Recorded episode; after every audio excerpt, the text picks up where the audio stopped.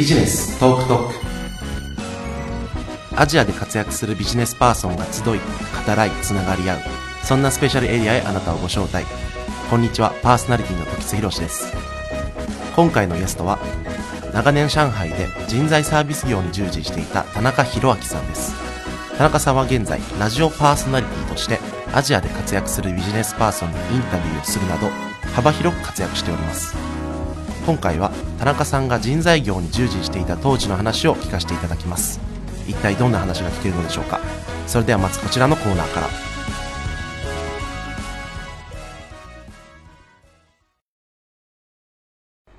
名刺トレード。このコーナーでは前回のゲストから今回のゲストへ名刺交換をしていきます。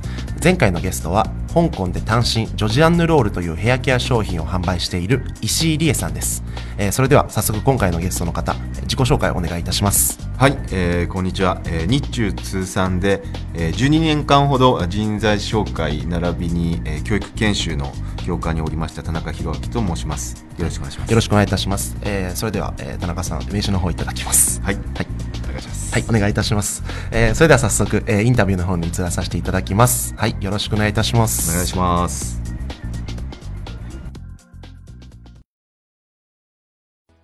インタビュー with you 前編ということで、早速インタビューに移らさせていただきます。はい、えっと、今現在田中さんは、えー、この上海でどのような仕事を、具体的になさっているんでしょうか、そうですね。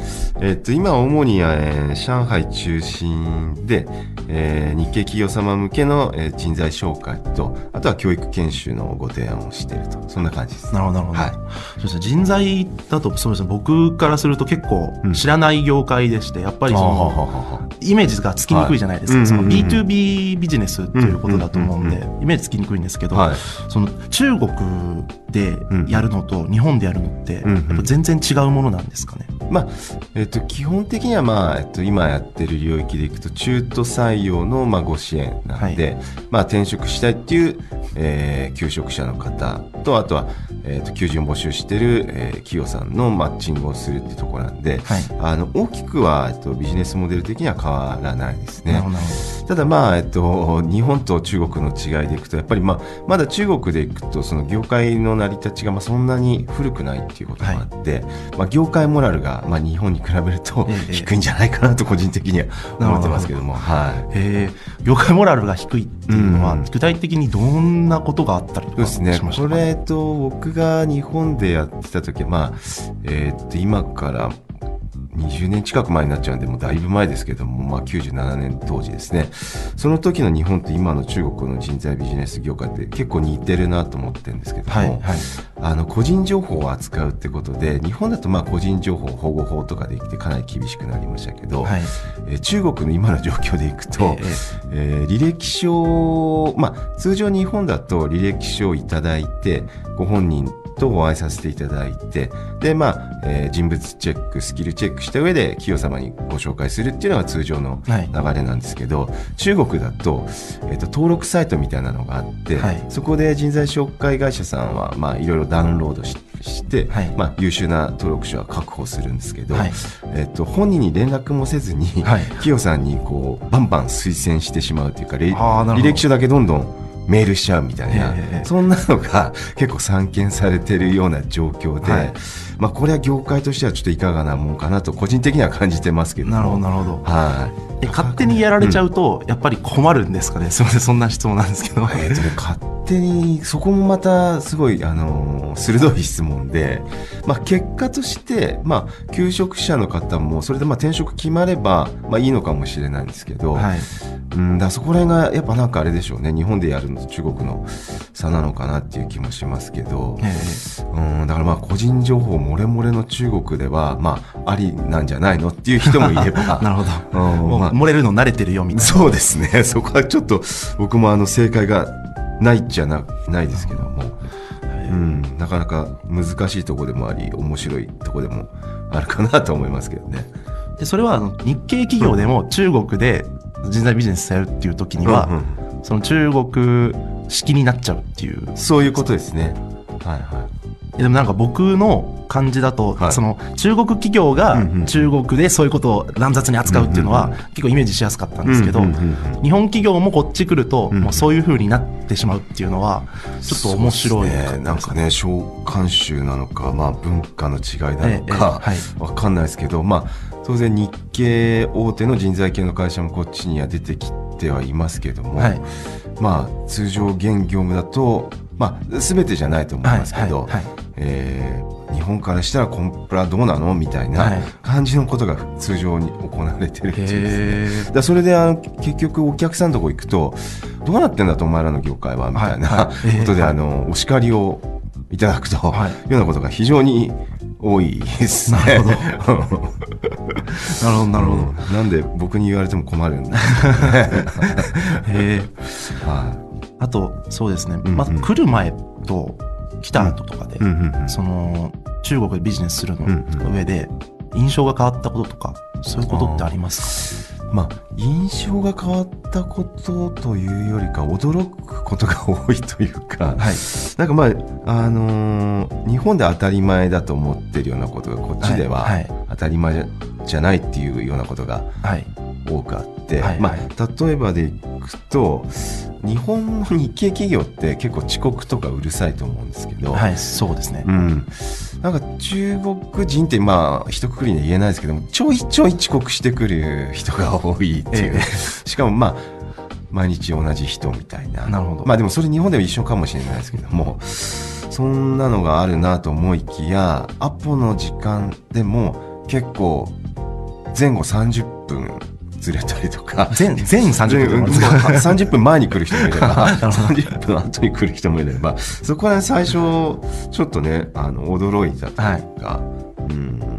でも逆にその6時退勤ってなったらもう6時バッて帰ったりそうですね。そこら辺はなんかね、まあ、そこら辺は逆にまあいいか悪いか置いといてですけど、まあ、中国人の方だと家族の時間大事にするっていうのもあって、まあ、あの就業時間外は仕事しないというか、はい帰る人が多いですけどね。ええまあでも逆に日系企業だとね、なんか無駄に6時以降残ってるなんてケースも散見されるんで、まあそれはなんかね、あのこっち来てみて、あまあこういう働き方もあるなというのは感じましたけどね。なるほどうんそういうなんでしょうその人材の業界で、まあ、中国で結構大変だと思うんですけど、はいはい。その中でなんか今までで一番やりがいを感じたなとか。うん、ないですね。ないんですか？ちまあそれは冗談ですけど、やっぱりまああの日系企業がグローバルで活躍できないなんていうこと結構言われてますけど、はい。僕個人として問題点としてあるのはやっぱ採用力、はい。まあやっぱ優秀な人の採用ができないと、はい。やっぱりまあいいビジネスやってても絶対まあワールドワイドで戦えないというか。うんと思ってるんでそこでまあいい人材をまあ日系企業にこうねこう入社するお手伝いができたっていうのはやっぱりあの一つのやりがいにはなってますけどね。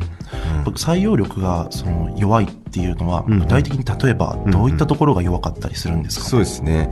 そこでいくと、まあ、あの、こっちで、まあ、歴史も古くて、まあ、成長されてるところはだいぶ変わってますけども、はい。採用の条件の一つに、やっぱ日本語みたいなのがええ入ってきますと。はい。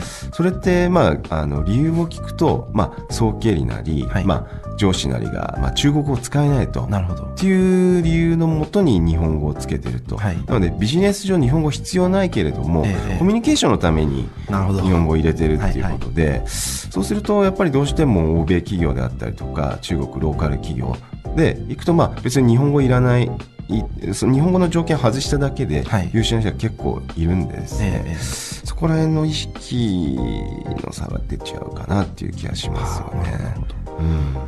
で、えーこれまでですねその人材紹介の部分の話聞いてたんですけど、うんうんその人事コンサルもやっているということなんですけど、うんうんうん。そのまあ、僕からしたら人事コンサルっていうワードにそんなにその馴染みがなくて、うんうんうん。で具体的に例えばどんな依頼が来たりとかするんですね。まあ、人事コンサルっていうとちょっと高尚なイメージなんで、はい。まあちょっとあのー違うかもしれないですけども、まあ人材の紹介の営業行ってるといろんなまあはい。組織上のご相談を受けたりするんですね。はい。その中でいくと、えっと、中国だと今人事制度の見直しみたいなニーズが非常に高まってまして、なるほど。それどういうことかっていうと、大体中国進出して10年前後の企業さん、はい。まあ、最初こっち来た時は、まあ、来たばっかなんで、まあ、社員もいないし、はい。まあ、なんとなくこんな人事制度でいいんじゃないの？と、はい。日本の焼き直しのええええ。人事制度を結構使ってたケースが多いんですね。で、10年経ってみたら、だいぶ制度に不具合が生じていると。例えばよく聞くのが、設立年度早い時期に入ったはい。ベテラン社員はいはいがいますと。そういう人はまあ、古いがゆえに肩書きがなんか部長になってますと。えでも新しく採用した若手はいの方が明らかに優秀。ですよねと。はい。言った場合の、その、まあ、給与とグレードとのそのギャップがあって、はい。なかなか、はい。あのー、10年いた人辞めさせられないとか、うん。なんかそんな不具合が結構生じていて、え。で、結構人事制度を見直したいんだよね、なんてはい。依頼が去年も結構ありましたね。はあとはやっぱりまあ、えっと、国が違うんでですね、はい。日本では考えられない、うん、やっぱり現場でこうメンバーを見てる、まあ、総経理であったりとか、人事部長であったりとか、そこら辺の人たちとディスカッションしながら人事制度どうしていきますか？っていうことを話さなきゃいけないんで、やっぱ日本とはちょっと別物になるというところですね。えなるほど。うん、なんでそこら辺がのニーズが結構多いですね。うん。さ例えばさっきの話みたいに、うんうんうん。そのじゃあ新しく若手で優秀な人が入ってきました、うんうんでこれまでの人とのそのギャップがありますっていう時には、具体的にどういった方法で解決を図るんですか？まあ、それ単純に、えっと、降格させる場合もあれば、はその部長を、えっと、ちょっとまあ違う、なんて言うんでしょう、えっと、スペシャリティな、はそういう職種に移すとか、はい。いうケースもありますけど、一番本末転倒なのは、若くて優秀な人をその既存の人事制度に当てはめた場合に採用できないなって言って採用しないケケースが多いんですねどっちかっていうと。へうん、だからどちらかというとそっちの方が問題かなっていう気はしてますけどね。るほどなるほどなるほどはい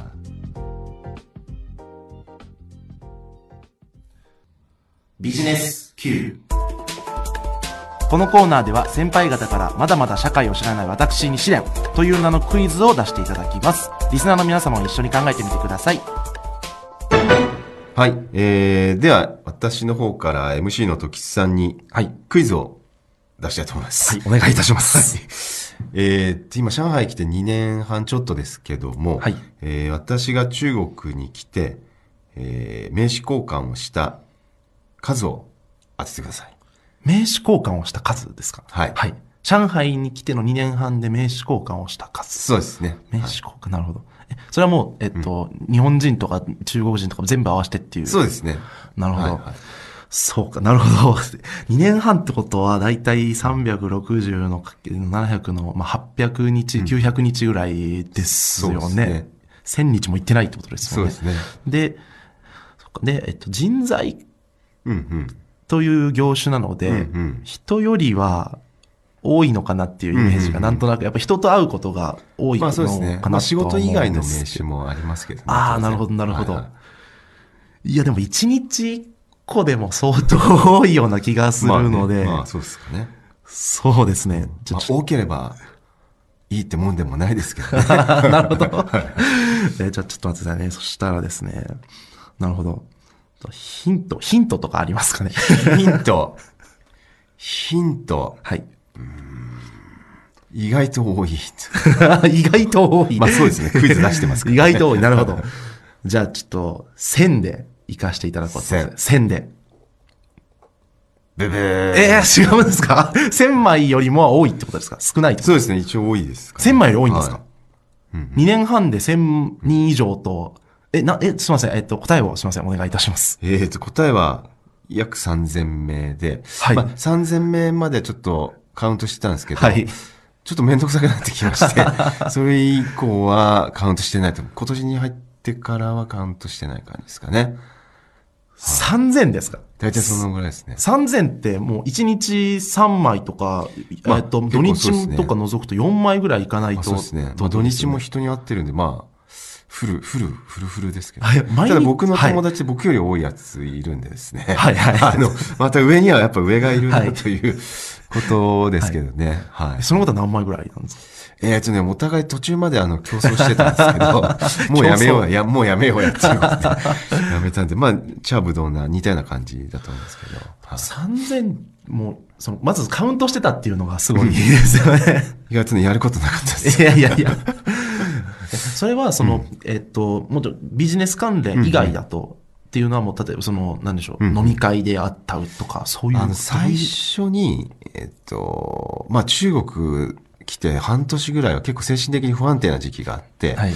で、あの、なんで不安定だったかっていうと、わかんないことだらけだったんで、はい。あの、これについては、この人が詳しいっていう人を、はいとにかく知り合いになったことなるほどなるほどそれで繋げてったらそんな感じになってったっていうですね。ああ。でそれでやっぱ役立つことが多いんですか、まあ、多いですね。まあ、あのー大体の問題はこの人に聞けば分かるっていうのがある程度できたんで、なるほどまあ、そういうベースの安心感みたいなものはありますね。なるほどなんで、こんな人知ってますかっていう問い合わせは多いですね。データベースみたいな感じになってる。そうかもしれないですね。いや、なるほど。いや、すごい驚きました。いえいえはい。いかがだったでしょうか？前半のインタビューでは日中のビジネスパーソンの違いや人事コンサルティングとは一体何なのかについてお話を伺いましたしかし3000人と名刺交換をしているなんて非常に驚きですね、えー後半ではですね中国における人材ビジネスの欠点や難しさあるいは中国人の転職感などについて深く聞いていきたいと思います。それでは次回お楽しみに。